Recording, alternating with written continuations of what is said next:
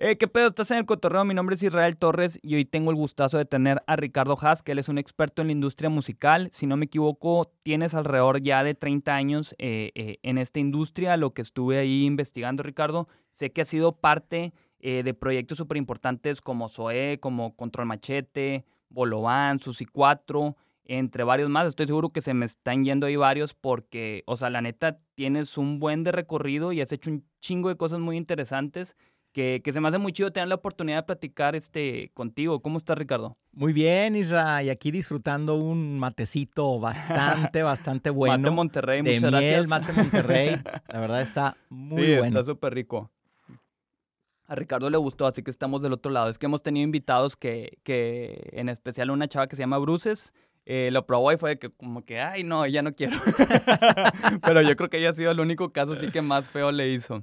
No, no, al contrario, la verdad está bastante bueno. Y, y pues bueno, ya hace ratito me platicaste las propiedades del Sí, mate. claro. así Y hasta que- te mandé una foto tu WhatsApp para que tengas ahí claro de que los beneficios que tiene el mate, que a mí me impresionó y la neta, o sea, sí, para un estilo de vida saludable como lo llevas, sé que te puede sumar mucho. Buenísimo. Oye, Ricardo, a ver, eh, tengo aquí que estudiaste ingeniería en electrónica y comunicaciones en el TEC de Monterrey, ¿correcto? Así es, y no te cambio ni un foco. es lo que te quería preguntar, o sea, ¿qué rollo que estudiaste esto y luego, o sea, te fuiste por el lado de la música? ¿Qué fue lo que despertó en ti quererte dedicar a la música? ¿A la par de que estudiabas ya estabas involucrándote en algo relacionado o fue después? No, la- el, el amor a la música me llega desde niño, la verdad. Eh, por el lado de la ejecución. Mi papá, alrededor de del 80, yo creo, eh, cuando yo tenía 10 años, me metió a clases de guitarra. Cuando estás en esa etapa en la que los papás están buscando a ver por dónde se puede ir el chamaco, ¿sabes? Ajá, El- ok. el- cuando te meten a clases de todo karate, natación y fútbol y básquetbol y tal. Y pues a mí me metieron entre todas esas clases a clases de guitarra. De guitarra. y esas fueron las que me gustaron. Todo lo demás como que no, no ¿En era lo mío. Y en las clases de guitarra me gustaron y me empezó a interesar mucho el, el- el instrumento. Empecé a, a agarrarle sabor primero a la guitarra clásica, a la guitarra de cuerdas de nylon con la que aprendí y, y- y después a la guitarra eléctrica, ¿no? Y como me gustaba el, el rock, fue de los primeros géneros musicales que, que conocí, que me gustó. Pues ¿Cuál la- fue algún la grupo así que tengas muy presente? de Iron, que- Ma- Iron Maiden. Ah, ok, eres Eh, acá más Eh, prendido. Sí, sí, sí tengo mi vena, sí tengo mi vena acá, este, rocker, pero sí, eh, la guitarra eléctrica como que me fue despertando el, el gusto por la música Ok. y, y empecé desde muy chavo a, a tener bandas. O sea, ok. en una época en la que la única pretensión que había en la ciudad, pues era tocar con tus compas. Sí. No era ni siquiera de que, ay, que me firme una disquera. Estoy hablando del 85. O sea, yo tenía 15 años Sí, cuando sí. empecé con, con mis primeras bandas, ¿no? Ok. Y entonces, pues ya el hecho de estar en una, en una banda en esas épocas, pues ya me llevaba como a, a disfrutar todavía más la experiencia de la música, porque la compartía con, con amigos, ¿no? Sí, claro. Entonces, pues me, nunca se me quitó el amor por la música.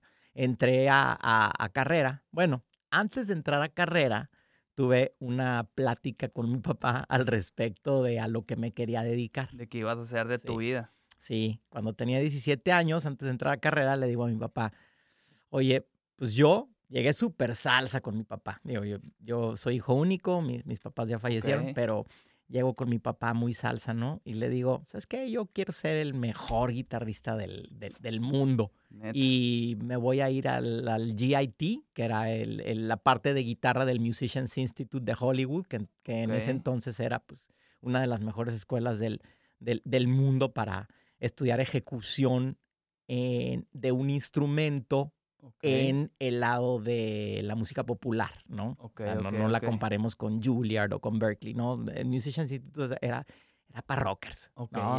Para que salieras de ahí todo un shredder. Ok. Y, y- y- y bueno, pues llego y le digo así a mi papá, me voy a ir, quiero ser el mejor guitarrista del mundo y me voy a estudiar al, al- al GIT, al Musicians Institute en Hollywood. conversación que se resolvió en cinco minutos cuando mi papá me dice, pues está súper bien. ¿Quién te lo va a pagar? a los 17 años. Y yo, ah, o sea, como que hice cálculos mentales en 30 segundos y dije, no, pues no, baja el cero y no contiene. Me dice mi papá, y ya, ya, ya más en serio, me dice mi papá que, que era eh, e, empleado en, en el TEC de Monterrey. No era maestro, estaba en el área más de proyectos especiales y después en seguridad industrial ahí en el TEC. Y me dice, pues aprovecha que me dan beca en, para ti en el TEC y ni siquiera tienes que mantener promedio porque me dan la beca porque soy, soy este empleado del, del, TEC. Estudia lo que quieras. Y, y, en ese entonces me empezaba a gustar la grabación. Tenía un amigo guitarrista eh, que, que tenía una, una four track en su casa de cassette. Una, una grabadora multitrack De, de, de, cassette, ¿no? Casera. Era, era lo, lo, lo, que existía en ese entonces para grabación casera. Era un porta estudio. Y, y pues ahí grabábamos cosillas, hacían nuestros pininos. Entonces yo dije, bueno, ¿qué es lo que más se pudiera acercar a la parte técnica, que me, me interesaba la grabación y tal, y que hubiera en el TEC? Pues dije ingeniería en electrónica y comunicaciones. la catalogada segunda carrera más difícil de, después de ingeniería física industrial en el TEC. Entonces me metí a la, a la carrera difícil. Y pues durante, el, durante toda mi época de carrera, pues me debatía entre la música y la carrera. Y no le pegaba ni a una ni a la otra.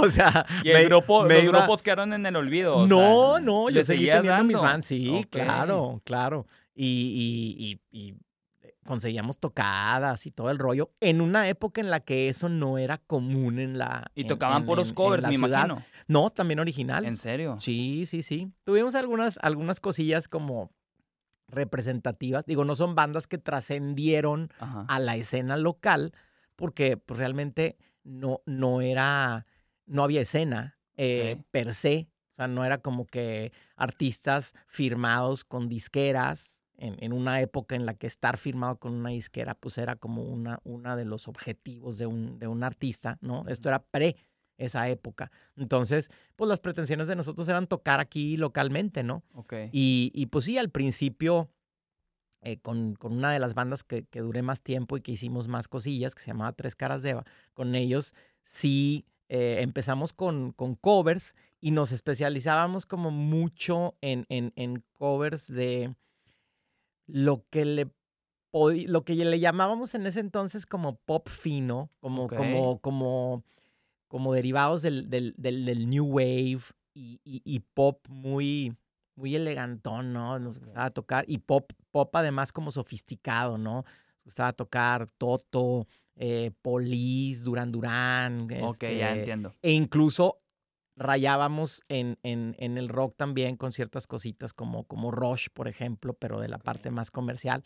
Y luego ya empezamos a tocar originales y hacíamos nuestros, nuestros showcillos con originales y todo. Y, y, llegamos a hacer dos, tres cosas padres. Yo me acuerdo que tocamos en una, en una clausura de gente nueva, un congreso de, de, de, de chavos que se hacía en ese, en ese entonces y, y, tocamos con la Sinfónica de Nuevo León para 10 ah, mil personas. Qué, padre. Digo que en ese entonces, pues bueno, eran las aspiraciones que uno tenía. Sí, entonces, sí, tuviste como que tus momentos de artista en ese entonces. Ándale, pero, pero después de eso me di cuenta que no era, no, era, no era yo para estar en el escenario, ni a lo mejor eh, tenía la dedicación suficiente como para dedicarme a estar en el escenario y aguantar vara pues en, en, cuestión de generación de ingresos, sobre todo porque pues en ese entonces no veía uno cómo generar un ingreso real como, como músico, ¿no? Porque no había esa escena.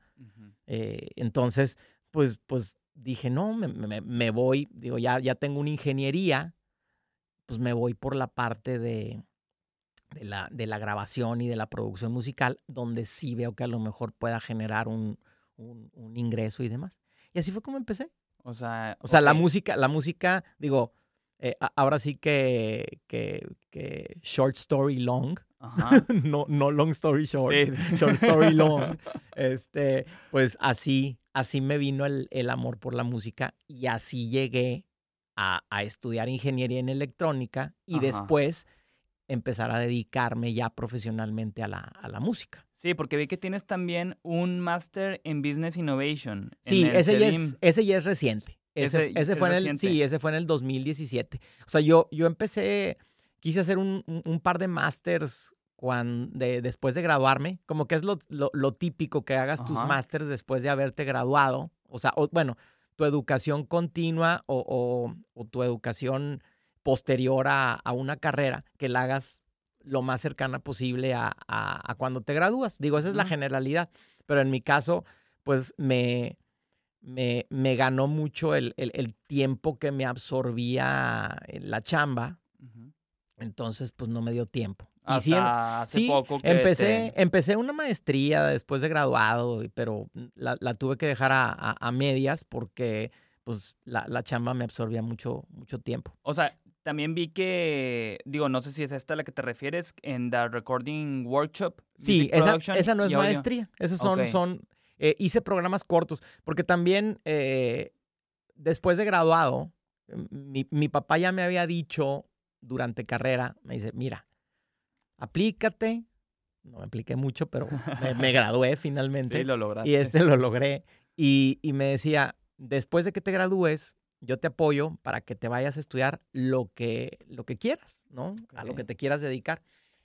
Y pues salí también yo otra vez como que medio salsa y le digo, ah, perfecto, pues me, quiero ir a estudiar a Berkeley, Music Production. Y, y, pues la verdad no, no, se, no se podía económicamente en ese entonces, mi papá no tenía los suficientes medios, ¿no? Digo, me apoyaba en todo, pero pues Berkeley es una escuela muy, muy cara para ir a hacer una carrera, sobre todo si no tienes una beca. Entonces, pues yo, yo no, no apliqué para una beca y, de pronto, pues digo, se me truncó, por decirlo de alguna manera, ese sueño de irme a Berkeley. Pero la verdad es que qué bueno, porque hubiera tenido que invertir dos años más de mi vida, adicionales a los cuatro y medio, cinco que me aventé de carrera, en, en, en, prepararme para otra área. Y la verdad, en mi caso, pues creo que me sirvió más prepararme con cursos cortos y con experiencia con hands-on y, y, trabajando. Y, creo que hasta estuvo mejor, pues no haberme, no haber podido ir a, a, Berkeley, pero pues tuve todo el apoyo de mis, de mis papás para hacer otras, otras cosas, educarme de otra manera. Y aparte, yo, yo me autoeducaba también en, en, además de la experiencia, yo me autoeducaba en la parte de, de music business y, me, y, de grabación. O sea, de, de, la parte de la que me quería dedicar era ratón de biblioteca. Compraba muchísimos libros, pre, pre audiolibros, pre libros digitales, pues el, el, librito este, tradicional, ¿no? Eh, el que olía a papel. sí, y, ahorita está todo pues, digital. Y, pues había que comprarlo cuando aprovechabas a hacer un viajecito a Estados Unidos o, o pues lo pedías por correo. Correo Sí, sí, sí, No, era como ahorita de que entras a Amazon y en corto compras mm. un libro y te llega, o ya con el Kindle, que de hecho yo lo compré hace poquito y es una maravilla, pues ahí todo directo, o sea, lo compras en ese momento y ya lo empiezas a leer. Sí, claro, no había esas facilidades, ¿no? digo, yo tengo 51 años, te estoy hablando de que pues eh, me tocaron, eh, me tocó una época pre-tecnología y ahora vivo una época eh, de, bondades tecnológicas, ¿no? Sí, y, soy, y soy muy tecnológico, pero pues también me fui haciendo tecnológico porque pues me, me, daba, me daba las herramientas en ese entonces para ser más, más eficiente y más productivo en lo que hacía. Oye, Ricardo, ¿y luego qué fue lo que te llevó? O sea, has trabajado con grupos que son eh, súper importantes eh, acá en México. O sea, ¿Cuál fue el primer grupo con el que tú tuviste algún acercamiento o cómo llegaste a esto? O sea, me queda claro que le estabas dando también. Yo no tenía el contexto este de que tú también tocabas la guitarra y que traías ahí eh, un, grupo. Eh, no sé si eso te fue llevando a, bueno, pues fue parte de a fin de cuentas, pero ¿cómo empezaste a trabajar así con bandas así de importantes? Pues mi, mi primer chamba ya post educación fue en estudios de grabación. Ok. Y, y ya la primera en forma por la cual me pagaban, porque las primeras era, pues en ese entonces para, para hacer carrera en un estudio de grabación, literal, si no tenías experiencia, aunque fuera ingeniero del TEC, ¿me entiendes? Sí. Era pues llegar a hacer el café y aprender Sí. viendo y, y que te, si te daban la palabra que la tomaras y si no, pues que calladito estuvieras viendo hasta que alguien te, ahora sí que te, te diera la oportunidad de hacer algo, ¿no? Y, y yo tuve muy buenos, muy buenos maestros y muy buenos mentores. Y, y me gustaba mucho preguntar, era, era muy inquisitivo, sigo siendo muy inquisitivo y pregunto mucho, me gusta aprender, pero también me gusta enseñar y me gusta compartir. Entonces, eso lo fui descubriendo cuando empecé a dedicarme a eso. Y, y leía mucho también. Entonces, pues ya mi primer chamba remunerada fue en un estudio de grabación, se llamaba Sound Station Studios. Ya no existe ese estudio. No, no sé, creo, creo que sí, pero ya es estudio privado. Es un Ah, estudio que estaba ahí en, en- en la colonia Roma, cerca de donde está TV Azteca, de, ah, de Gerardo Rocha. Y, y la verdad tuve muy padres experiencias. No, no empecé grabando bandas. to- Todo esto es pre, pre-escena, pre-avanzada regia, justo, justo antes de arrancar la avanzada regia.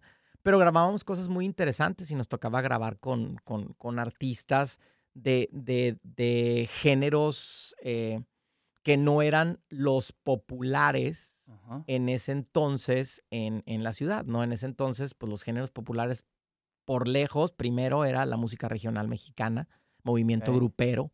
Después de ahí, pues eh, el, el rock, el, el pop en, en Monterrey no figuraba tanto. Y luego de ahí posiblemente el pop. Y, y- y, pues a nosotros nos tocaban proyectos de otro tipo porque era un estudio más, más enfocado en un inicio a, a- a temas publicitarios, pero por temas publicitarios nos tocaba hacer proyectos muy interesantes. Entonces me tocó grabar con, con un trío muy conocido que se llamaba Los Tres Reyes. Este, me, me- me tocó grabar con, con algunos grupos de música tradicional mexicana, que eso me, me amplió un poco el abanico. Digo, yo venía de gustos musicales como el, el- el rock El rock, sí. principalmente, el, el- el pop, pero también por casa me venían gustos musicales como, como la música orquestal, el jazz y, y la música mexicana también. Pero ya cuando entré al, al estudio de grabación, pues, se me abrió un poco más el, el- el abanico. Y empecé también a entender la parte de la grabación publicitaria y el audio en, en- en sí, el audio para cine, el audio para video, eh, la- la- las grabaciones rápidas y demandantes para, para publicidad, ¿no? Hacer jingles. Ok, este, ok, ya, ya. y aparte, yo también como componía, pues podía aportar en hacer jingles, no nada más en grabarlos.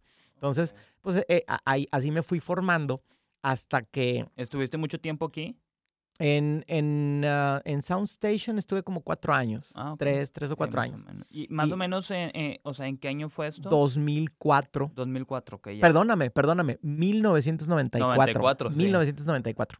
En, en el 94 que estuve ahí en Soundstation y, y llegó, ahora sí que short story long, por eso te digo que hay- a veces hay que pararme porque me Sí, sí, desboco. sí. Pero bueno, pues es contexto y es podcast y... pues, Sí, tú aquí ah, suéltate. sí, Digo, como sí. quiera tenemos hora límite. y, ma- así que y te- ma- y mate.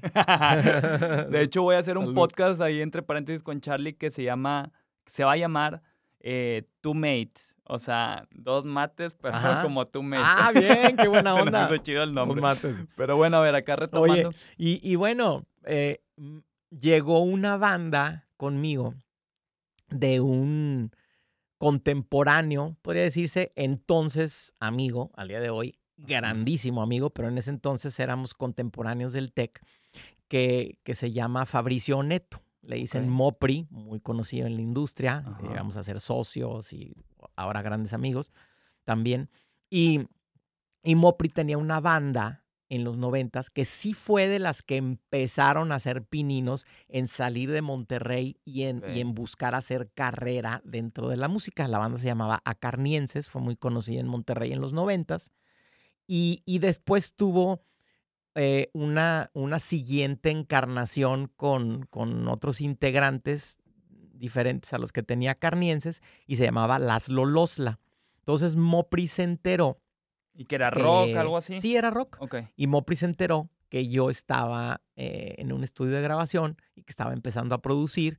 Y, y pues como me conocía de la parte musical en, en carrera y tal, eh, Mopri y yo somos de la misma edad, pues llega de la Ciudad de México y me dice, oye, pues nos encantaría grabar aquí y que, que nos, que nos coprodujeras. Y yo, excelente, era una banda en donde estaba Mopri, estaba Rosso, Ah, de, estaba de Plastilina Mosh, era el tecladista. Otro guitarrista muy conocido a, a nivel local, y podría decirse que también a nivel nacional, pero más localmente, Iván Tamés. Ok. Su contraparte, que era otro tremendo guitarrista, Isef García, que bueno, él ya no grabó en, en esto de las Lolosla. Y, y un vocalista que, que ahora eh, pues ha hecho mucha carrera apoyando la música en su país natal, que se llama Yigo Sugasti, que es de Panamá, y, y otro baterista, Pedro Martínez. Y, y empezamos a grabar eh, lo, lo que fue el, el- primer disco de, de Laszlo Losla, ¿no? Y, pero, pues yo tenía desde entonces una vena muy de experimentación y, y era muy apasionado de lo que hacía. Sigo siendo muy apasionado de, de lo que hago, ¿no? Pero en ese entonces, pues estaba apenas como descubriendo cosas y aprendiendo y quería yo experimentar y, y mi escuela no era lo que sonaba en Monterrey, mi escuela era lo que, era lo que sonaba en Estados Unidos y, en- ok. y en- yo quería sonar a eso. O sea, en, en cuestión de producción musical y audio y demás, yo quería sonar como los discos que, que yo oía, los gabachos, Sí, los claro. europeos. Porque, pues para, para mi gusto en ese entonces, sin demeritar, pues eh, lo que se hacía en Monterrey No llegaba a la calidad. no, llegaba a la calidad. Porque, digo, y, y te lo podrá decir la gente que trabajaba en eso en ese entonces, no es que demerite yo su trabajo, sino eran trabajos que necesitaban salir muy rápido y por eso mismo eran como de molde de galletitas. O sea, se grababan, se grababan muy al vapor las cosas, entonces no había, no había oportunidad de experimentar ni tampoco de desarrollarse en decir voy a sacar un sonido, un buen sonido de batería, un buen sonido de guitarras. Era hacer canciones, grabarlas como Saliera. mejor, como mejor salieran en el lapso de tiempo que las disqueras te daban, sobre todo las disqueras de música regional, porque ahí sí había una escena en Monterrey y había disqueras, y la más grande de música regional mexicana y el manager más grande, los managers más grandes de música regional mexicana estaban en Monterrey, en el mundo. Ok, en el mundo. serio. O sea, sí, sí, sí. O sea, en la música grupera, eh, Monterrey era la cuna mundial de la música grupera en, ese- en Ok. esos entonces. Y, y bueno, pues eh, en, ese, en esa experimentación dijimos, pues, ¿por qué grabar en el estudio? O sea, hace ratito te platicaba de, de, de, los que- ajá, de, de cómo conocí yo el SM7 comercialmente. No, no cómo se usó por primera vez, cómo lo vi yo usado Ajá. por primera vez. Teníamos un, un videocassette, un VHS, de, de cómo se hizo el Blood Sugar Sex Magic de, de Red Hot Chili Peppers, producido por Rick Rubin. Órale. Entonces vimos ese docu con Laszlo Losla, nos, nos inspiró. Anthony Kiddis grababa con un, con un SM7 ok. y ese disco lo grabaron en una casa, no lo grabaron en un estudio.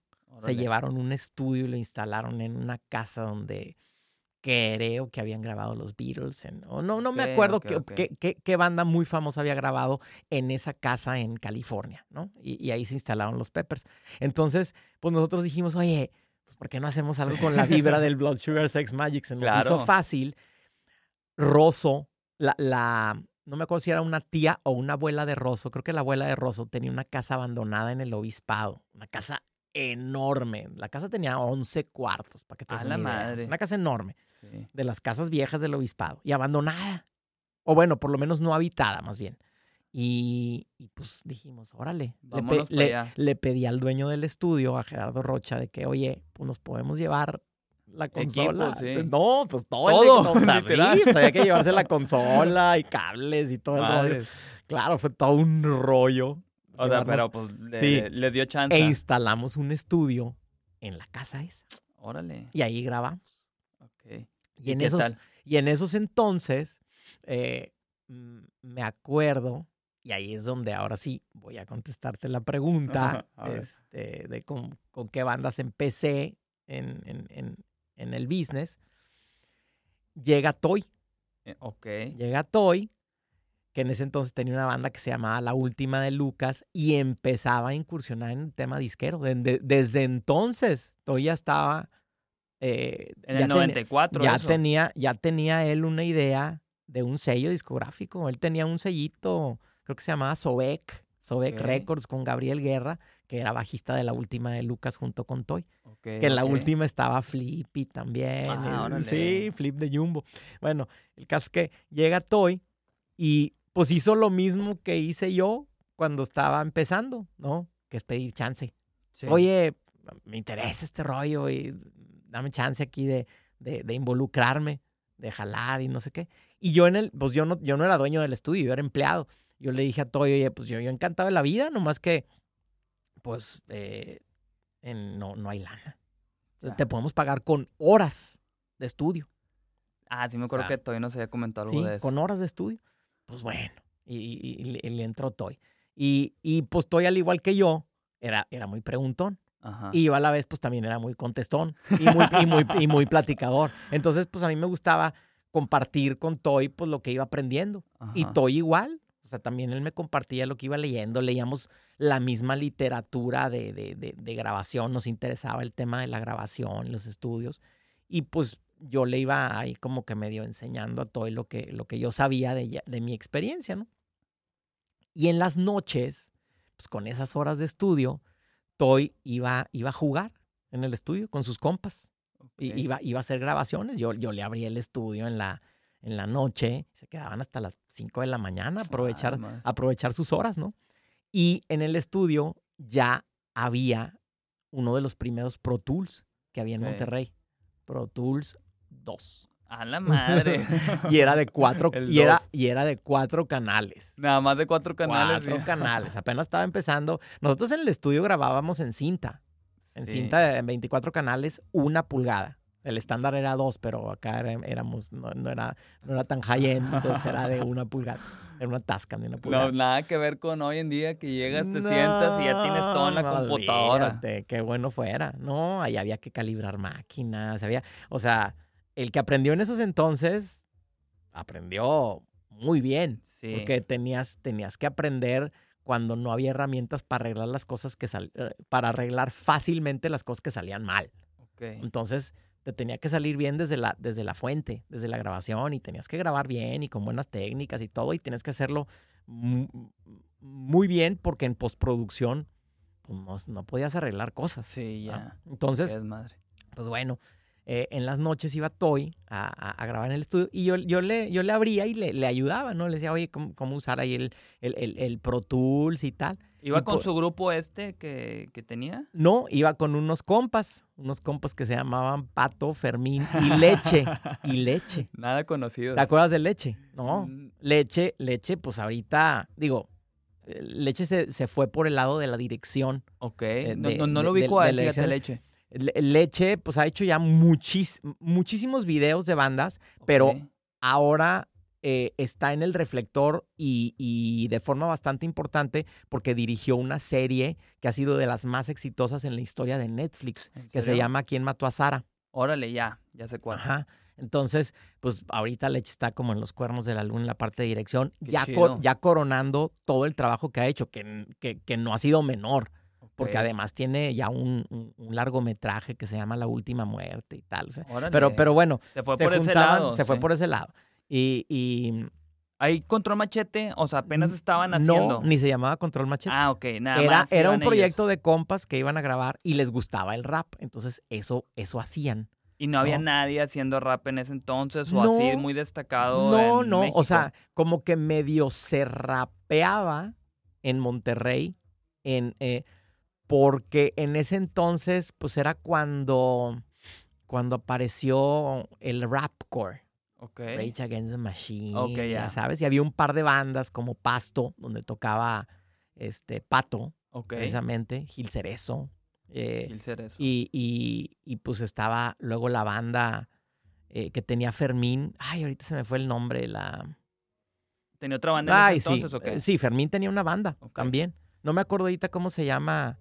Ay, ¿cómo se llamaba la banda? Bueno, al ratito me acordaré. va, va- va a salir.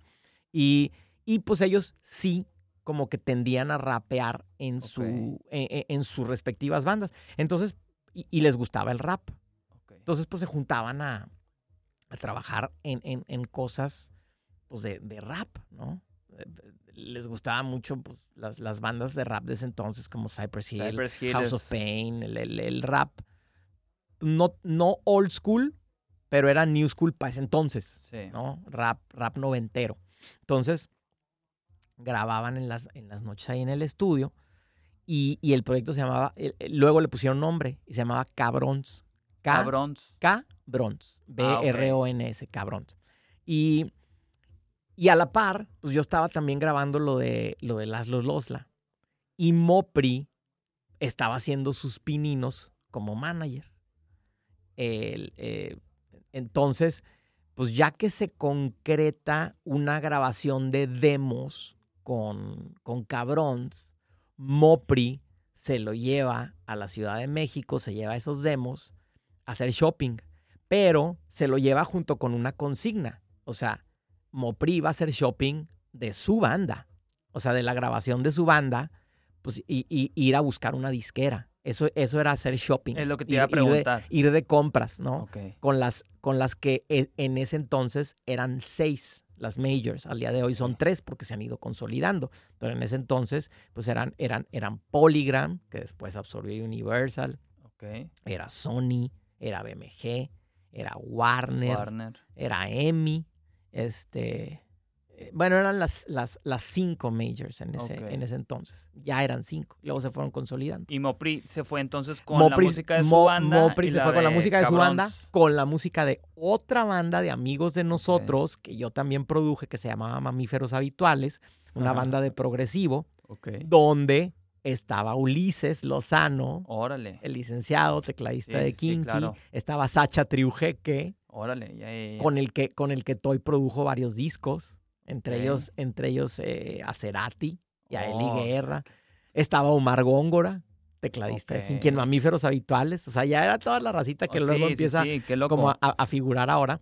Y estaba Iván Tamés en la guitarra Órale. también. Entonces, Mopri se llevó de shopping a las Lolosla, a Mamíferos Habituales, y se llevó también lo de Cabrons. Sí. Como de, de pasadita. O sea, ni siquiera iba a shopear eso. Ok. Pero resulta que en su labor de shopping, a Robbie Lear, que entonces era director de un sellito de, de rock que, que era parte de, de Polygram en ese entonces, que se llamaba Discos Manicomio, escuchó lo de Cabrons y dijo, "Mm, esto es lo que está, Está chido. bueno. Olvídate de las Lolosla, olvídate de mamíferos habituales. fregada a A mí me gusta este rollo de Cabrons. Pero Órale.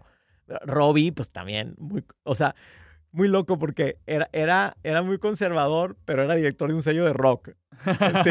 Sí. Eh, él y Marcelo Lara. No sé si ubicas a Marcelo Sí, sí, sí. Lara, este, guitarrista de, de- de Moderato, pero pues, disquero de toda la vida, hermano de Camilo Lara y, ya, y- y claro. de Bon, Bon, el de los Bienvenidos del Silencio. Y, y bueno, pues les gustó.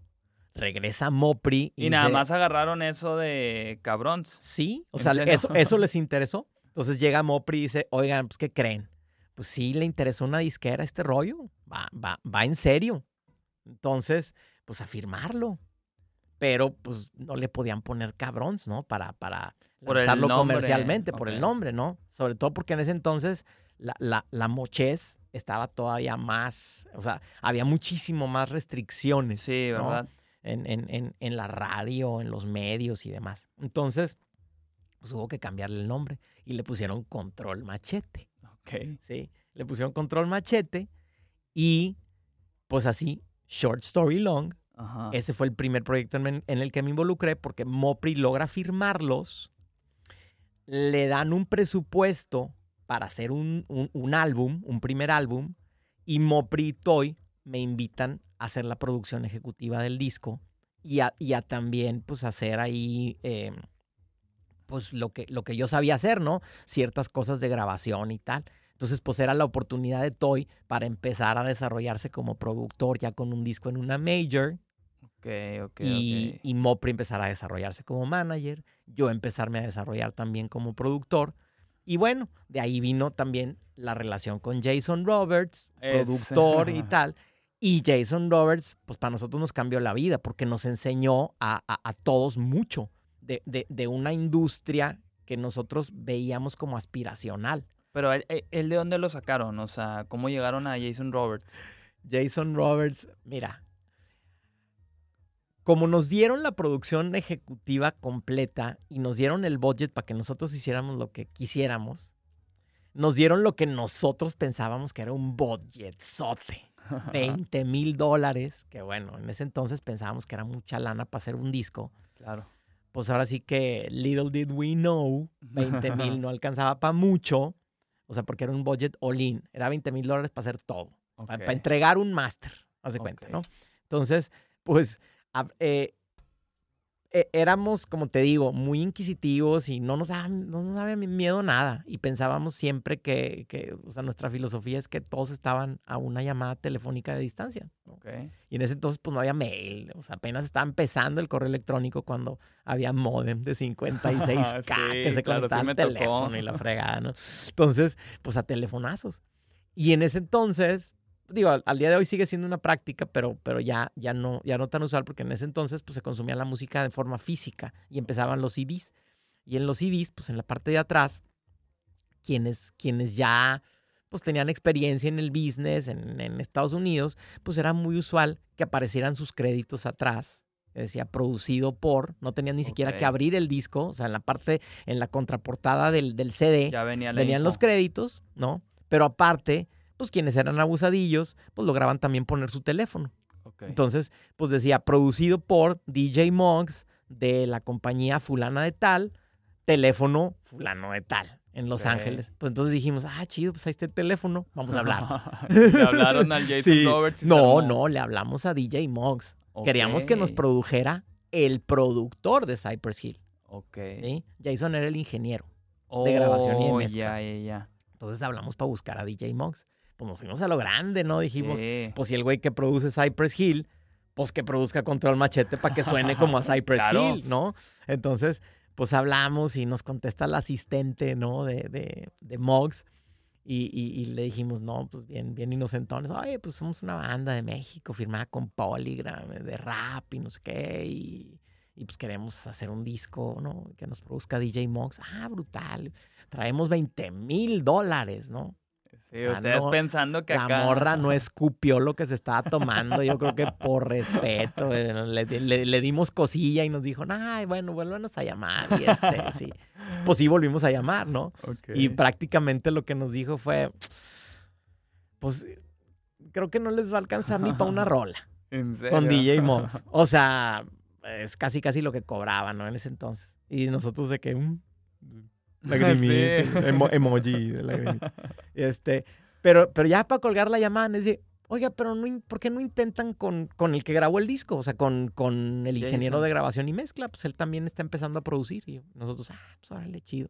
Jason Roberts.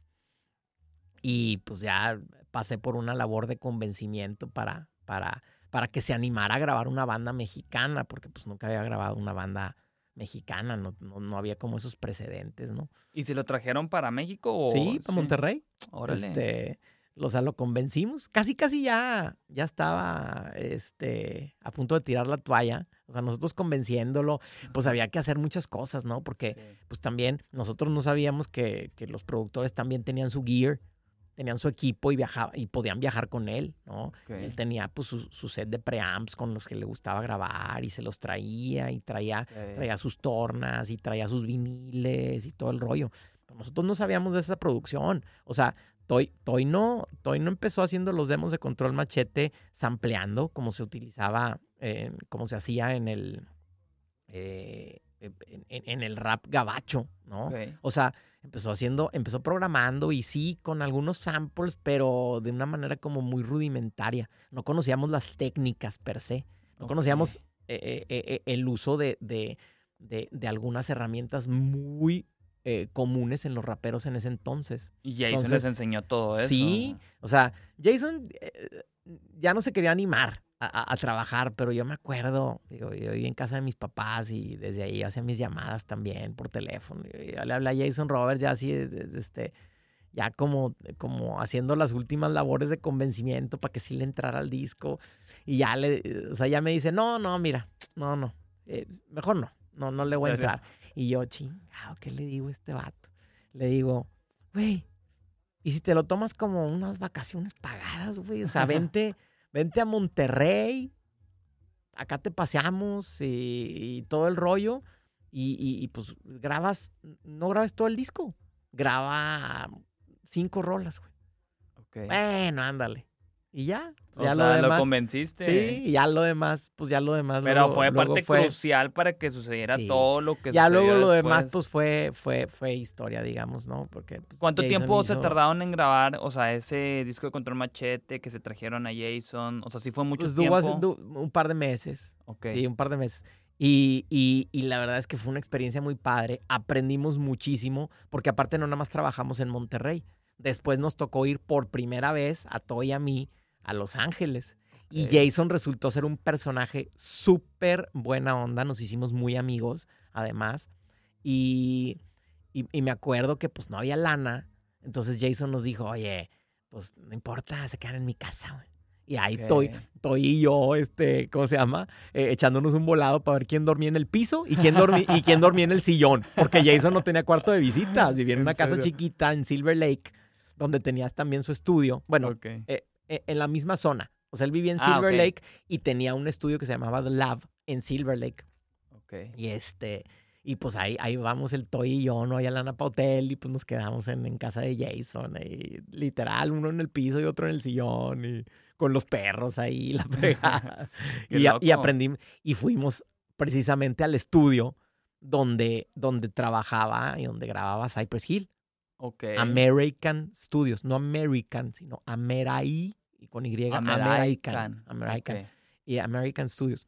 Y, y no, pues toda la vibra, una experiencia increíble. Aprendimos, como no tienes una idea, conocimos Los Ángeles por primera vez en nuestras vidas, ¿no? La cuna de la industria de la música que nos tenían ahí, más o menos? Yo tendría como 24 y el pues como 20, yo creo. Entonces, pues la verdad es que no, pues aprendimos muchísimo, ¿no?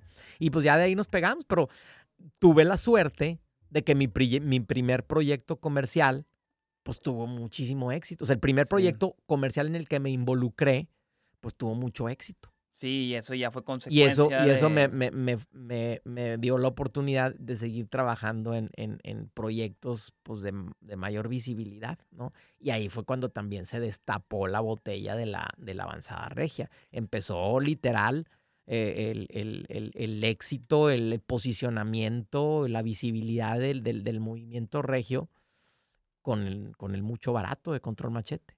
Así, así se empezó la, la, avanzada regia. Pero había muchas otras cosas más, nomás esperando salir. Estaba el Gran, estaba Plastilina, estaba Zurdo, estaba Jumbo, eh, estaba Genitalica, o sea, había un buen de bandas. sí, todas esas, La Flor de Lingo. Te estoy diciendo de bandas que, que se firmaron con una major y que, y que salieron y tenían presencia nacional y después internacional. Entonces, pues nos tocó la, nos tocó la suerte, ¿no? De, estar con la primera. Y, y, luego, pues además, después Toy y yo nos hicimos socios en un estudio de grabación. Ok. Con, con otro, otro amigo en ese entonces, Luis Villarreal. Al día de hoy, papá de las niñas de The Warning. Órale. Fíjate, curioso. Loco. Y, y no, hombre, pues súper padre, la verdad. Muy buena experiencia. Aprendimos muchísimo. El tener un estudio de grabación, pues nos dio también la oportunidad de hacer muchas cosas, ¿no? Ya, ya el segundo disco de Control Machete tenía un budget muy diferente. Si el primero tenía 20 mil, pues a lo mejor el, el segundo ya tenía 120 mil. No, pues es que ya con el éxito que había tenido. después de un primer disco que vendió más de medio millón de copias. Sí, sí vi eso. Y en el segundo fue cuando ya venía Sí Señor, ¿verdad? Porque tengo entendido que en el primero fue con Prendes Méndez y en el segundo fue donde salió Sí Señor, que eh. todavía ahí se agarró más duro, casi creo. Sí, sí, un, eh, dos de los grandes éxitos. Fíjate, y esos dos grandes éxitos este, de control, la, eh, ahí, ahí la importancia de Jason Roberts. Los beats de esas rolas son, de, Jason. Sí. Ok, ok. o sea, si Jason no hubiera venido a traer esos beats, pues no sé si a lo mejor hubiera habido un hit así de grande. Ok. Pero, pero esos beats eran de, de Jason. Más obviamente el input que tuvieron Toy, Fermín y, y, Pato, y principalmente Fermín y Pato en esas rolas, pues por la parte lírica, ¿no? Pero, pero pues también Toy como productor y DJ de la banda, pues tuvo su input. Pero los beats eran de Jason. De hecho, también escuché en este podcast que tienes con Rudy que Jason también tuvo que ver con eh, Plastilina Mosh. Plastilina con Mosh, P-Mosh. la música de Mr. P-Mosh Ajá. es de Jason. Es de Jason También. también. Sí. Órale, qué loco. Entonces este Jason, o sea, está Sí. muy cabrón este güey. Sí, no, no, Jason, Jason, pero es súper bajo perfil. A- Jason no le enca- no le gusta el es más, Los- le choca el reflector. En serio. Le choca. Y me di cuenta porque me Sí. puse a buscarlo en Google y, o sea, sí sale que ha producido a Cypress Hill y a gente, pero como que no encontré No, ninguna hombre, foto de tiene él. un chorro de créditos eh, eh, en diferentes etapas y aspectos de la industria, como asistente, como ingeniero de grabación, ingeniero de mezcla, como productor. O sea, sí Mira, está súper pesado. Entre tantísimas cosas que ha hecho, digo, aparte de Cypress Hill, House of Pain, él, él- él grabó Jump Around de, de- de House of Pain, este, e- e- estuvo como asistente en el Appetite for Destruction de Guns N' Roses, fue asistente de, de- Chris Lord Alge, uno de los ingenieros de mezcla top del planeta Tierra. Este, no, no, tiene, tiene muchísima carrera. Eh, trabajó con los Delinquent Habits y con, este, no, no, O con, sea, con- en con- otro nivel. Sí, no, otro nivel, cabrón. pero bien bajo perfil, no le gusta el reflector.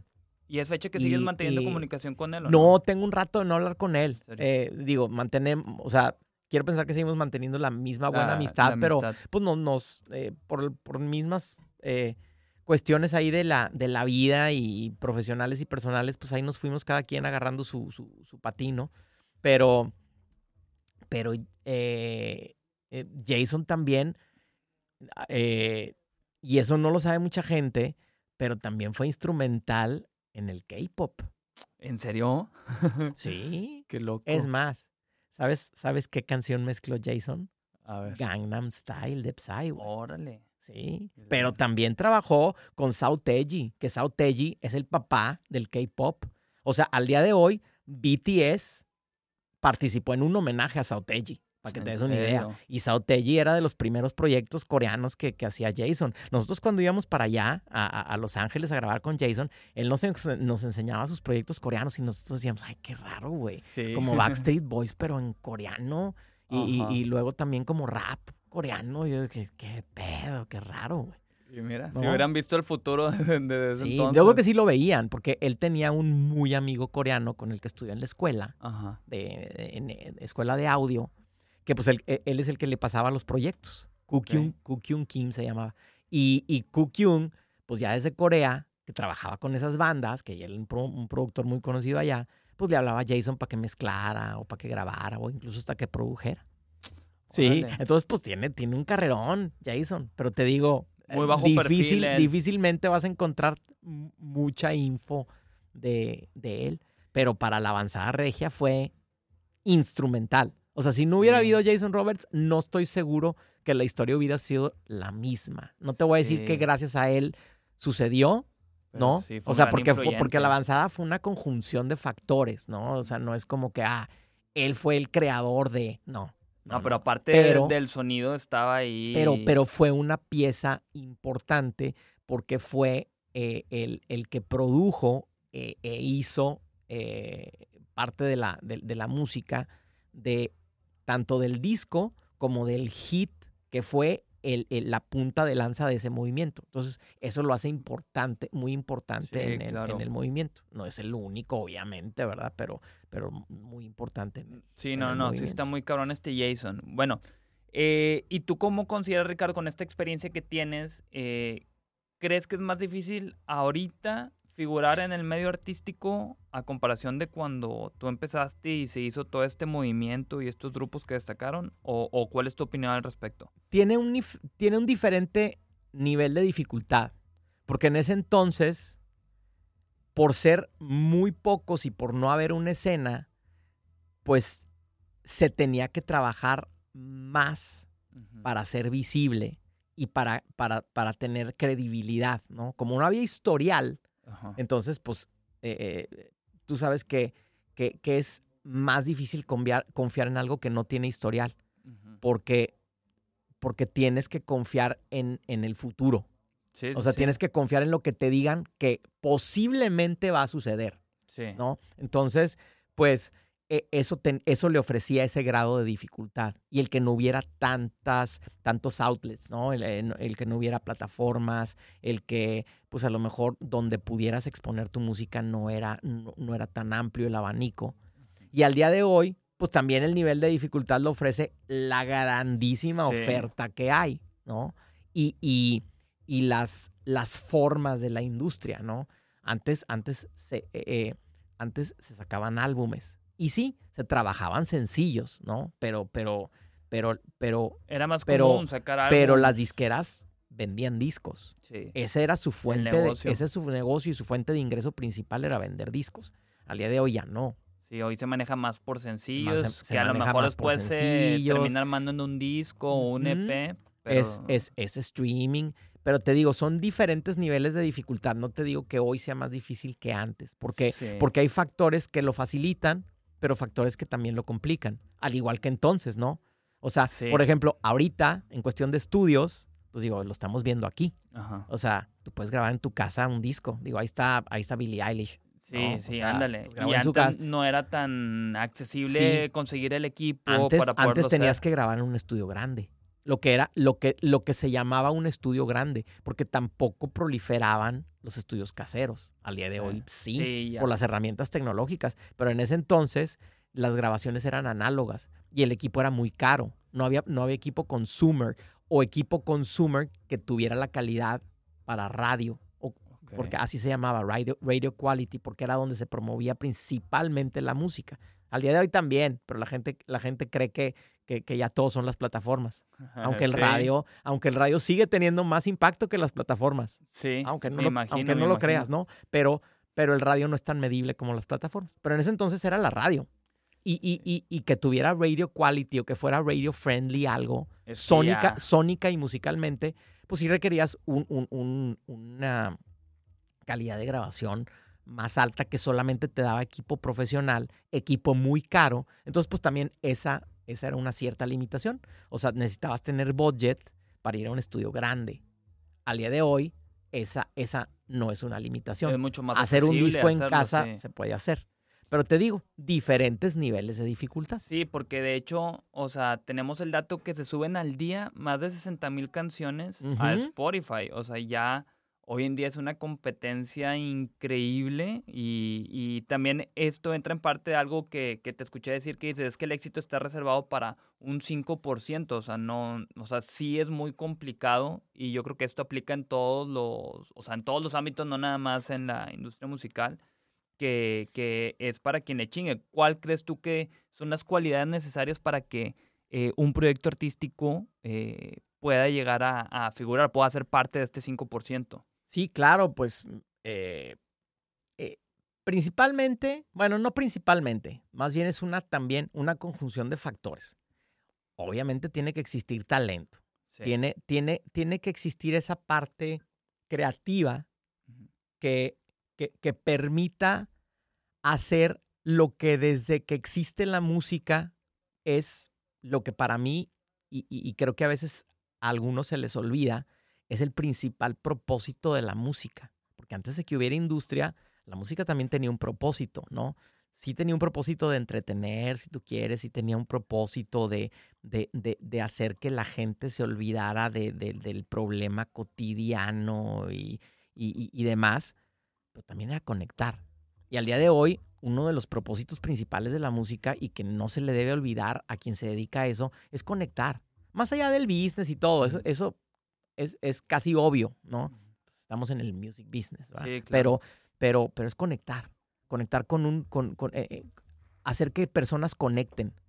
El, el- el que crea y el que, y el que consume y el que escucha, ¿no? Entonces, pues las cualidades que, que se deben de tener o, o los factores que se deben de conjuntar, pues yo creo que sí empiezan del talento. El talento de alguien que crea pensando en que lo que va a hacer va a conectar con alguien, sea una persona o un billón de personas. o sea, pero, pero de ahí parte. Y, y bueno, después de ahí, pues todo, todo lo que le va a permitir el hacer una carrera dentro de la industria, porque pues una canción, es más, una idea, si no se materializa en una canción, pues no sirve de nada, ¿no? Como cualquier proyecto. Hay días, como una frase que, me gusta mucho, que, la aprendí en la maestría y, la aprendí en la vida también, ¿no? Que es, ideas are worth nothing without execution. Si no ejecutas la idea, no te sirve de nada. Sí, de, de, hecho, ahí te complemento porque se me vino a la cabeza, eh, hace poquito leí que un poeta le dice a otro, de que, oye, tengo muchas ideas, pero por más ideas que tengo, no puedo escribir, o sea, un poema. Y el otro poeta le contesta, es que los poemas se hacen con versos, no con ideas. O sea, tienes que ponerte a jalar y aterrizarlo y hacerlo claro, tangible. Tienes que ejecutar. Entonces, pues bueno, eh, de la idea, pues tiene que haber la ejecución. Y luego que ya la tengas ejecutada, pues ya vas a tener a lo mejor una, una propiedad, una propiedad intelectual, tu, tu, derecho de autor, ¿no? Y luego, pues tienes que ser capaz de replicar eso. O sea, es decir, que, que, puedas no hacer una, sino hacer muchas. más. Y luego, esas que están en un papel o en un en un cassette, en una grabación, en un voice note, e, en, algún lugar, pues las tienes que materializar. O sea, las tienes que grabar para que puedan llegarle en un formato a, alguien. Sí, a la gente. A alguien, para que puedan empezar a, hacer ese propósito de conectar. Entonces, pues necesitas tener e, esa, esa hambre, ¿no? Y esa intención eh, de, o, ese instinto o esa intuición también de decir, oye, pues bueno, quiero pasar mi idea a una canción, de mi canción a un máster, a una grabación, y de ahí que se promueva para que conecte y que yo también pueda generar un ingreso que me permita seguir haciendo eso. Entonces también tienes que, también otro chop es que, es que conozcas del business y que te instruyas y que te eduques. Entonces la educación es muy importante. Sí, claro y que entiendas que ya los artistas tienen que ser autocontenidos al día de hoy. Ya, ya es eh, muy difícil pensar única y exclusivamente en el intérprete como lo conocíamos antes, ¿no? El que dice, pues yo nomás canto. O sea, como, no sé, no sé si voy a decir un, buen ejemplo, un ejemplo eh, que esté hablando sin tanto conocimiento de causa, pero ah, Frank Sinatra, okay. un intérprete per se al que, al que le componían, le producían y demás, y él se dedicaba a interpretar, como a lo mejor Luis Miguel en un inicio, ¿no? Este, un ejemplo muy burdo, ¿no? Te estoy dando, pero, pero eh, el intérprete, ¿no? Al día de hoy el intérprete compone y produce y, o sea, está involucrado en todos los aspectos de su, de su carrera. Entonces, pues todo eso son, son atributos, conocimientos y, cosas que el artista o quien se vaya a dedicar a, estar en la música y quiera estar en, la parte de arriba de la pirámide, en ese, en ese lugar reservado para muy pocos, es decir, el éxito, pues tiene que tener una combinación de todos esos factores. Más aparte existirán los intangibles como el timing y la suerte. Claro. A veces estar en el momento, en el momento indicado, eh, a, la hora indicada, eh, influye con la persona indicada, influye mucho, ¿no? Claro, claro. También, el, también el, el, PR es un, es un factor sumamente importante. Pues aquí tienes a Toy. Toy, además, Toy además es un gran PR. Sí, y, me he dado cuenta. Y mucho, y mucho de lo que ha logrado es, es en base a, a, sus relaciones públicas. Sí, claro. Entonces, eh, tú, tú, lo, tú lo verás así en, en, esa conjunción de factores que creo yo que, que deben de, de, de, existir para que ese artista, contestando tu pregunta, pueda estar en la parte de arriba de la pirámide. Sí, sí, sí. No, y se me hace cabrón ya cuando lo desmenuzas así y, y verlo por ese lado de conectar, o sea, con, con, la gente, o sea, que tenga el artista esa idea, o sea, que tenga el propósito bien claro, o sea, que sea el de conectar con la gente, porque pues muchos lo hacen nada más por hacerlo y no están viendo todo eso, o por la fama, vaya, que muchos de esos proyectos se terminan quedando ahí a la mitad y no logran llegar a, a pues a este éxito que como comentas está reservado para, para muy pocos. Chequen, por favor, si no lo has visto, This is Pop. Ah, lo estoy viendo, está buenísimo. está buenísimo. Acabo de ver el hablando, de, hablando de éxito. Sí, el del Ah, vas en el segundo, vas en el segundo episodio. apenas.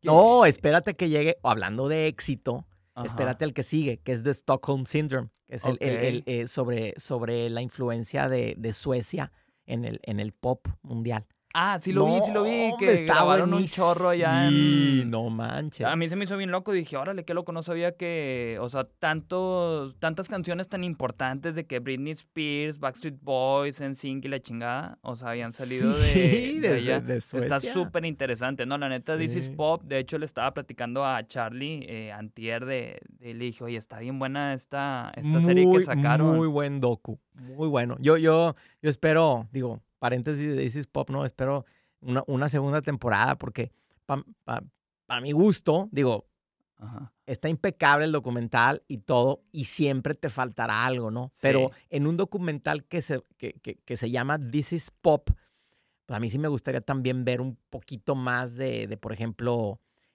el rey y la reina, que, que, me pareció que se omitieron en el documental, Michael Jackson y Madonna o sea, al día de hoy, el rey y la reina Pero ni siquiera salen ahí. No, no, no aparecen. Sí, no aparecen, fíjate.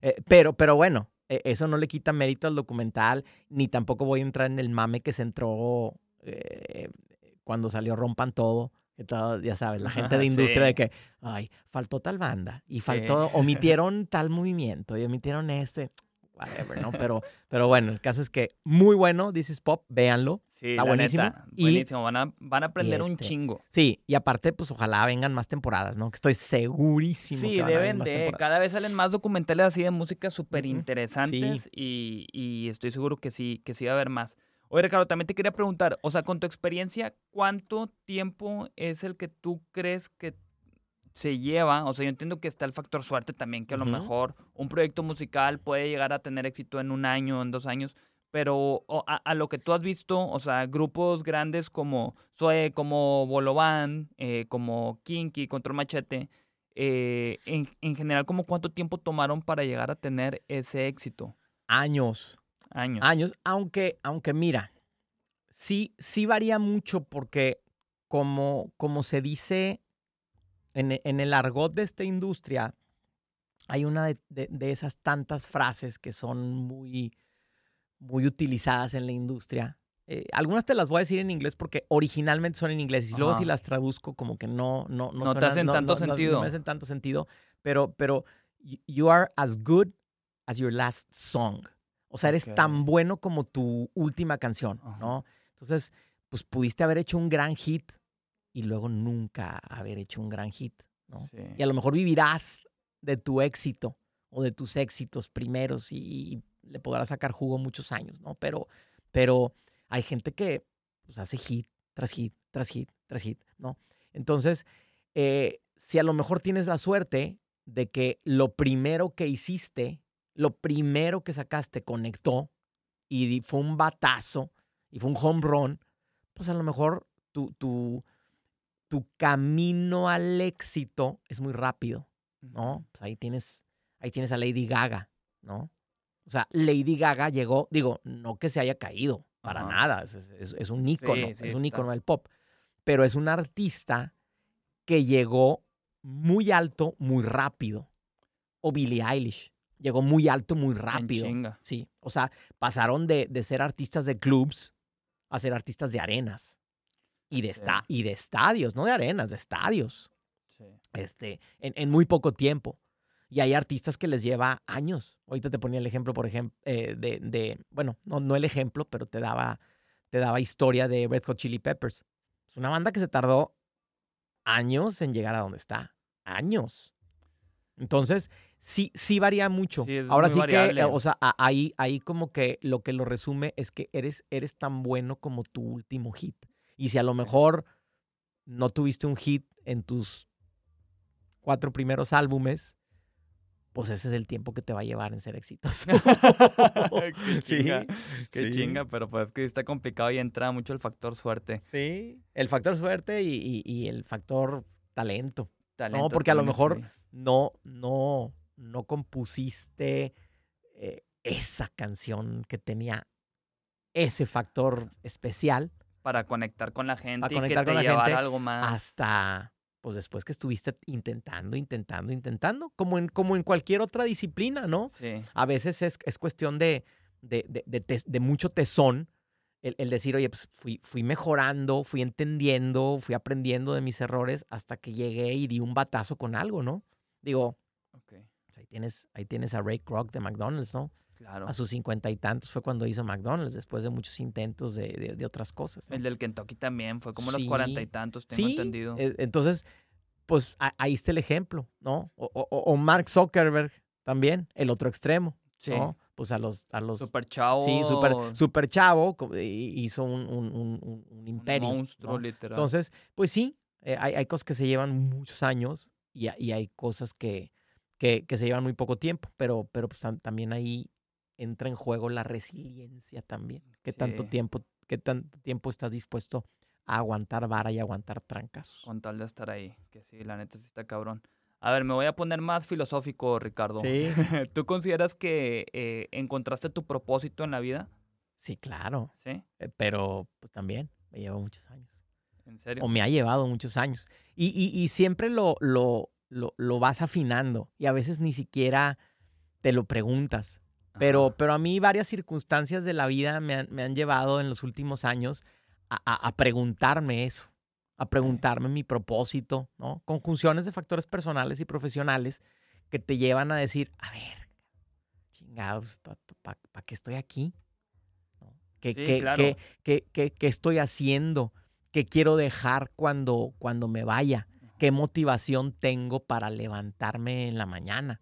Claro. ¿no? Entonces, sí, sí, sí tengo, sí, sí tengo un propósito en, en, en, la vida y, y, todos los días pienso en él, eh, o, por lo menos lo tengo en la cabeza y es el que me, me, me ayuda a levantarme todos los días a, a, a, pues, conseguir, a conseguirlo, ¿no? Que no quiere decir que ese propósito no, no pueda modificarse en el camino, no están escritos en piedra, ¿no? También se pivotea, al igual que en los negocios, ¿no? Sí, sí, sí, claro. Y lo vas encontrando también con el tiempo. Eh, ¿Para ti qué es la felicidad? La felicidad yo creo que es también una conjunción de factores. O sea, yo, yo, yo a veces soy como muy pragmático y, muy analítico para, para definir las cosas. Y en este caso, pues la felicidad yo creo que tiene que, ir de la mano de principalmente cinco cosas. A ver. Tus aspectos personales, o sea, tu persona, tú, tu, tu, primer núcleo o tu núcleo primario, es decir, tu familia, eh, tu, la familia que, que, e, en la que naces y la familia que escoges. Okay. Después, tu núcleo secundario, que son tus amigos, tus amistades, los que escoges para que formen parte de tu vida. Los otros los escogiste para, para eh, establecer un, vínculo y crear tu propia familia. Y después viene tu familia añadida, que son tus amigos, ¿no? Y después viene tu chamba, tu, tu, actividad profesional, ¿no? Este, porque, porque chamba es limitarlo. Eh, tu actividad profesional, la, la actividad por la cual tú tienes una remuneración. Y, después de ahí, la parte espiritual, que, me parece muy importante también, hasta para quien se dice ateo. Porque también el ateo en algo cree. Sí, sí. sí. Creer, en, creer en nada es creer, en, algo. ¿Tú, Entonces, ¿Tú eres religioso? Sí, católico. no, no, no practicante. Eh, bueno, sí, pero no, no soy eh, eh, tan devoto. O sea, pero sí, sí, este, eh, mi, mi, upbringing, digamos, es, es, católico. Al día de hoy sigo siendo católico. Pero, pero creo yo que, que, la felicidad tiene, tiene que medirse, en mi caso en particular, en esos, en esos cinco aspectos, ¿no? yendo desde el núcleo hasta, hasta lo etéreo, ¿no? Eh, eh, y- y que esos cinco factores, pues cuidarlos para que estén balanceados, Sí. primero que nada, y, y que sienta un, una plenitud en cada una de ellas. Pero ahí sí mi racionalidad tampoco llega tanto. O sea, no es como que tenga una calificación. Ah, en familia ando como en un 7. Pues no, no. ¿verdad? Pero, pero uno sabe y uno siente, ¿no? Cuando dices, oye, ¿sabes qué? Me siento pleno en el aspecto familiar, pero no sé, a lo mejor en el espiritual ando en- por los suelos. Ajá. Ah, ok. Pues entonces ahí a lo mejor no estás tan feliz. Sí, sí, sí. ¿No? O sea, de encontrar el balance, como dices. Sí, en encontrar ese, ese balance. ¿no? O, o- o dices, oye, ¿sabes qué? Híjole, es que en salud no ando muy bien. Entonces mi aspecto personal no está ahí. Pero a lo mejor en familia ando todo dar, me está yendo súper bien en, en- en- en mi actividad profesional, estoy con madre, con mis amigos, pero me falta algo. Es como Sí. cuando dices, ingas, me falta algo. Sí, ¿no? claro, claro. Y ese algo, yo sí trato de medirlo en esos cinco aspectos, para, porque lo que no se mide, no se puede mejorar. Sí, no. ¿sí? Pe- pero, pero no nada más se tiene que medir numéricamente, también se puede medir eh, eh, cualitativamente. Y así es como lo Sí. trato de, lo, lo trato de medir yo, ¿no? Sí, tú Eh, siendo en, esos, en esos aspectos. esos Ajá. cinco aspectos que mencionas Sí. que la neta... Y, y, y, y a veces esa felicidad también no es tan, no es tan sencilla de explicar. Digo, para mí, porque, porque sí siento que lo tengo claro y lo tengo medido eh, de alguna manera, pero también a veces te levantas y tu día transcurre y al final del día dices, güey, qué bueno estuvo el día, ¿no? Ajá. Estuvo, estuvo con, redondo Sí, sí, sí. estuvo con madre eh, y, y- y- y puedes decir, me siento feliz. Y si te vas para atrás, a lo mejor vas a decir, "Ah, a ver, o sea, hoy tuve buena salud y estuve bien conmigo mismo, mi estado de ánimo. Hoy, no sé, le dije a mi esposa que la amaba y, pues, no sé, este, hicimos alguna actividad juntos o lo que tú quieras. Ah, Pues mi familia, mi círculo primario. Mejor también la pasé bien con mis hijos. Digo, yo no tengo hijos, pero digo para quien tiene hijos, la pasé bien con mis hijos. Oye, proyectazo, di un jonrón en, la, en, en- en- mi actividad profesional el día de hoy. Ah, buenísimo, pues ahí está también la familia. Oye, pues hoy, hoy, hoy, hoy di gracias a Dios por la vida, ¿no? Pues a lo mejor mi espiritualidad la sentí en orden. ¿no? Y, y, y, pues ahí ya se conjuntaron esos factores. Y si lo veo en retrospectiva, digo, ah, mira, se conjuntaron Con los madre. cinco. Por eso al final del día dije, qué feliz me siento. Y me voy a Sí. dormir feliz. y hay Sí, otros sí, días sí. que no. Sí, claro. y luego si lo- Y luego si lo ves en retrospectiva, a lo mejor te darás cuenta que te falta uno de esos. Ajá. ¿no? Pero sí, está cabrón. Digo, es el juego de la vida a fin de cuentas y es encontrar un balance eh, en estos aspectos que, que mencionas. Digo, no lo había visto así en mi cabeza hasta, hasta ahorita. Este, a ver, te hago un par de preguntas ya para, para irle dando cierre. Eh, ¿Qué consideras que hiciste bien para estar hasta eh, donde estás hoy, Ricardo?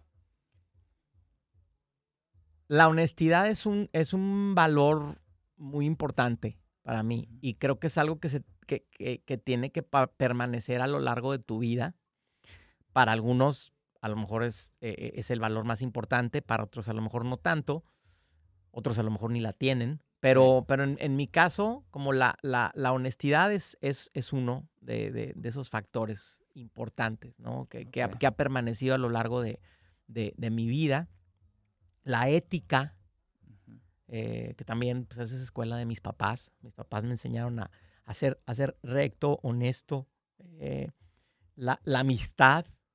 La amistad es, es algo también que, que yo creo que me, me ha dado éxito eh, pues personal y profesional eh, a lo largo de toda mi vida. Y, y pues el, el- el- el desinterés, por llamarlo de alguna manera, o sea. Digo, a pesar de que, pues bueno, también uno tiene que, que- que generar ingresos para, para, para sobrevivir o para, o para vivir como uno quiera, eh, pues, pues también está eh, pues la, la- la parte no tan tangible. ¿no? Entonces, pues eh, e, esa, esa conjunción de, de, de, factores es la que creo que a lo largo de mi vida me ha dado el, el, el, el mucho o poco éxito que, que, tenga, porque también el éxito pues, es muy relativo para todo el mundo, sí, ¿no? claro. Pero que también me han hecho eh, feliz y que, y que me han hecho tener pues si lo veo en retrospectiva y digo, no quiero eh, o sea, sonar presuntuoso ni mucho menos, pero pues me han dado una, una carrera, pues, una Claro. carrera y, y una, y una reputación en, en, en, en el área a la que me dedico. Sí, claro, claro, ¿no? Y con todos los proyectos que has formado parte y todo lo que has hecho, o sea, tienes estas medallitas que la neta, o sea, mis respetos y, y te admiro mucho por eso, o sea, se me hace muy padre eh, tener la oportunidad hasta de platicar contigo y, No, y aprendo igualmente. mucho ahí de, de- de- yo no sabía cómo había sido lo de control machete y demás, o sea, sí al principio y se me hace muy cabrón. De Jason Roberts que yo ni sabía que existía hasta que me puse a investigar anoche y ahorita que lo platicamos y está muy loco, o sea, Está padre, es que, es que eh, tanto, tanto compartir lo que sabes como preguntar sobre lo que no sabes, eh, eh, eh, te alimenta mucho, Sí, te alimenta mucho, sí, porque, claro, claro. porque pues es, es como la, la- la naturaleza humana, ¿no? Sí. El- el- el- la naturaleza inquisitiva, el querer conocer cosas, ¿no? Y, y- y por el otro lado, pues el compartir lo que, lo que sabes, ¿no? Sí, sí, sí. Vi, vi un tuit hace poquito que me llamó mucho la atención que dice, lo que no das, te lo estás quitando.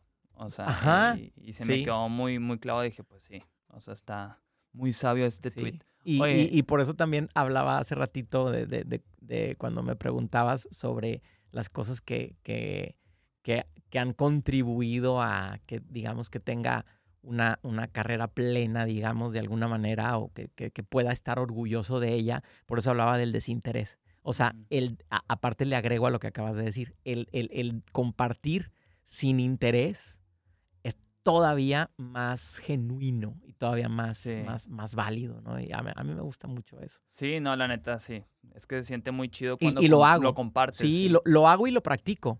Este, eh, de hecho, pues, ahorita, ahorita al, al día de hoy, lo, lo, lo hago a través de, de- de Clubhouse, por ejemplo. Ah, ok, sí, Ese es- que ese es un-. Ese eh, es un vehículo para mí para compartir lo que, lo poco mucho que sepa de, de- de un tema en particular y, y, y traer a la mesa a quienes piensan como yo, que compartir sin interés es, es eh, eh, contribuye a generar comunidad. Entonces, e- e- esa parte la estamos, la estamos poniendo en práctica en, en, en- Clubhouse. En Clubhouse, que lo Sí. estaba haciendo todos los lunes a las 8 de la noche o lunes miércoles. y miércoles. Ok, los, dos días. Los, los lunes, de, de dos semanas para acá, estamos haciendo un espacio cortito en, en- en Clubhouse. Digo, ahí, ahí podrán ver, a lo mejor puedes poner en, eh, información en tu podcast Sí, sobre, claro. sobre lo que es Clubhouse, porque digo, Ajá. necesitan contexto quien no ha oído de Clubhouse, ¿no? Pero, pero para no, para no entrar en la explicación ahorita, Ujú. pues ahí luego se los, se los pones y les pones una liga con alguna invitación para Sí, que en entren a alguna, a- alguna plática. Pero, pero, pues, pues básicamente eh, los lunes se leen noticias del music Ok. business que nos provee un, un- una- un reciente amigo que se llama Ricardo Siller, que tiene un, un newsletter muy bueno que se llama Latin Music Wire. Y él, y él nos provee las, pues, digamos, las tres noticias más relevantes de la semana dentro del music business a nivel mundial, pero en español. Y las leemos en Clubhouse como un noticiero. Ok, Pati, va. Pati Carrera y yo. Pati Carrera, una, una muy buena amiga profesional del, del, del business, especialista en derechos de autor y en supervisión musical. Este, y, y los miércoles, ahí sí nos vamos como gorda en tobogán. Ahí sí son, son pláticas largas. La, la de anoche, por ejemplo, eh, duró tres horas. Tres horas, en serio. Sí. O sea, abrió un chorro. Ayer entonces. hablamos, ayer hablamos sobre, sobre música para cine y televisión. Ok. Y pues normalmente tenemos a, a- a puros profesionales de la industria y expertos en el área en cuestión. Eh, digo, anoche, por ponerte un ejemplo, pues tuvimos a Milo Freudeval, tuvimos a. Dan Slotnick, tuvimos a Tito Cárdenas, a Marcelo Treviño, a Ulises Lozano, más aparte, pues lo- los que participamos ahí como Mopri, de, lo- de los habituales, Mopri, Pati Carrera, Joaquín Fernández y, y- y yo, más la gente que nos escucha, y luego las preguntas y respuestas. Y ayer hubo muchas preguntas. O sea, a- a- ayer digamos que hubo mucho, mu- mucho interés en conocer más sobre, sobre el tema. Entonces, pues nos fuimos a tres horas. Sí, se Pero, pero sí, norma- normalmente en promedio son, son dos. Pero pues vemos que la gente sí se queda a- a- todo el tiempo. Y luego hacemos lo que le llamamos el aferrafter. O sea, después de que se acaba, todavía nos quedamos deseando un rato. pues sí, digo, tres horas y, estuvo y- y bueno. platicamos, y platicamos de a lo mejor ya, ya mucho más informalmente del mismo tema y tal. Pero bueno, ahí en, ahí en, en En Clubhouse. Clubhouse se, se, se pone bueno. sí, lunes, y miércoles lunes a y las 8. miércoles, Lunes y miércoles, a- los dos días a las 8 de la noche. Ok, yo la verdad, el que tuve oportunidad de escuchar, si te había comentado, fue este que estuvo Oscar Flores. Este, Ajá, el de Pal Norte. De, Pal Norte Virtual y, y estuvo muy padre, la verdad. O sea, así que le recomiendo ahí Clubhouse, eh, 8 de la noche. ¿Y cómo lo encuentran? En la, en la plataforma. Ok, Eh, pero o sea, con, o sea, ¿con qué nombre lo buscan? Ah, bueno, den- ya estando dentro de Clubhouse, las pláticas de los miércoles o los rooms, porque las pláticas dentro de Clubhouse se llaman rooms o, Sí, sa- claro. o salas, las encuentran como Music Talk. Music Talk. Music Talk, así se llaman las de los miércoles. Y las de lunes se llaman tal cual el Music Business, Ok, powered by Latin Music Wire, que son las noticias. ok, ok, va. Y todo se hace bajo el paraguas de un club que tenemos que se llama el Music Business. Y ya estamos, eh, bueno, sí, estamos, digamos que tratando de llevar la marca un poquito más allá, la marca del Music Business. Eh, ya abrimos una, una página en Instagram y una página en Facebook Ok. para, pues, lograr ese propósito que tiene esa marca, digamos, el music business. ¿no? Y, y- y por marca no piensen que estamos haciendo lana, al contrario, a mí, a, mí, me- a mí me cuesta todo eso. Por eso digo compartir sin interés. Para mí hacer Clubhouse no nomás eh, eh, eh, es, es como un hobby o una manera de hacer networking Sí, o o sea, no te generar genera comunidad. ningún ingreso. No, hombre, me cuesta. O sea, yo le meto, yo le meto un poquito de, de, de- de lanita para, para hacer un poco de, difusión, De pauta. de, de- de Ok. pauta.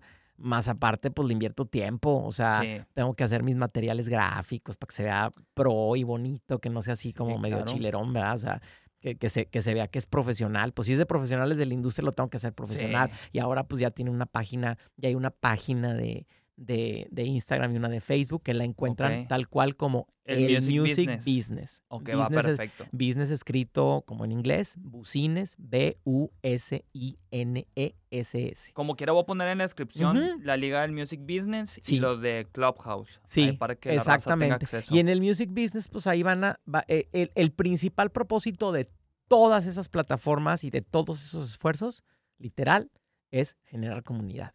Ok. En este caso, en, en una etapa inicial, pues entre profesionales de la industria de la música en América Latina.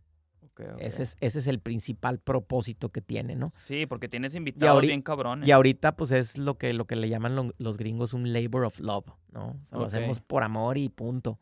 O sea, y, y nos cuesta, pero no es- pues para nosotros es como cada semana irte a echar unas Se cheves. disfruta. Irte sí. a echar unas cheves con unos compas, ¿no? Y eso, Sí, te, sí, y eso te cuesta, Sí. básicamente. No, no, no lo veo ni siquiera como que, ay, voy a tener que meter y... Pues no, es- es- son mis Sí, so- es mi miércolito. Buenísimo, Sí. Ricardo. Oye, pues yo sé que podemos hablar de un chorro de cosas más, pero por el día de hoy vamos a llegar aquí al fin. Espero tenerte nuevamente ahí. otro, día, otro día cotorreamos más. Sí, no ya nos dejamos caer ahí tendido. Claro. Pero gracias por aceptar la invitación, Ricardo. Eh, eh, pues ahí estamos como quiera en contacto. Oye, oye, se te, se te olvidó ponerle rec.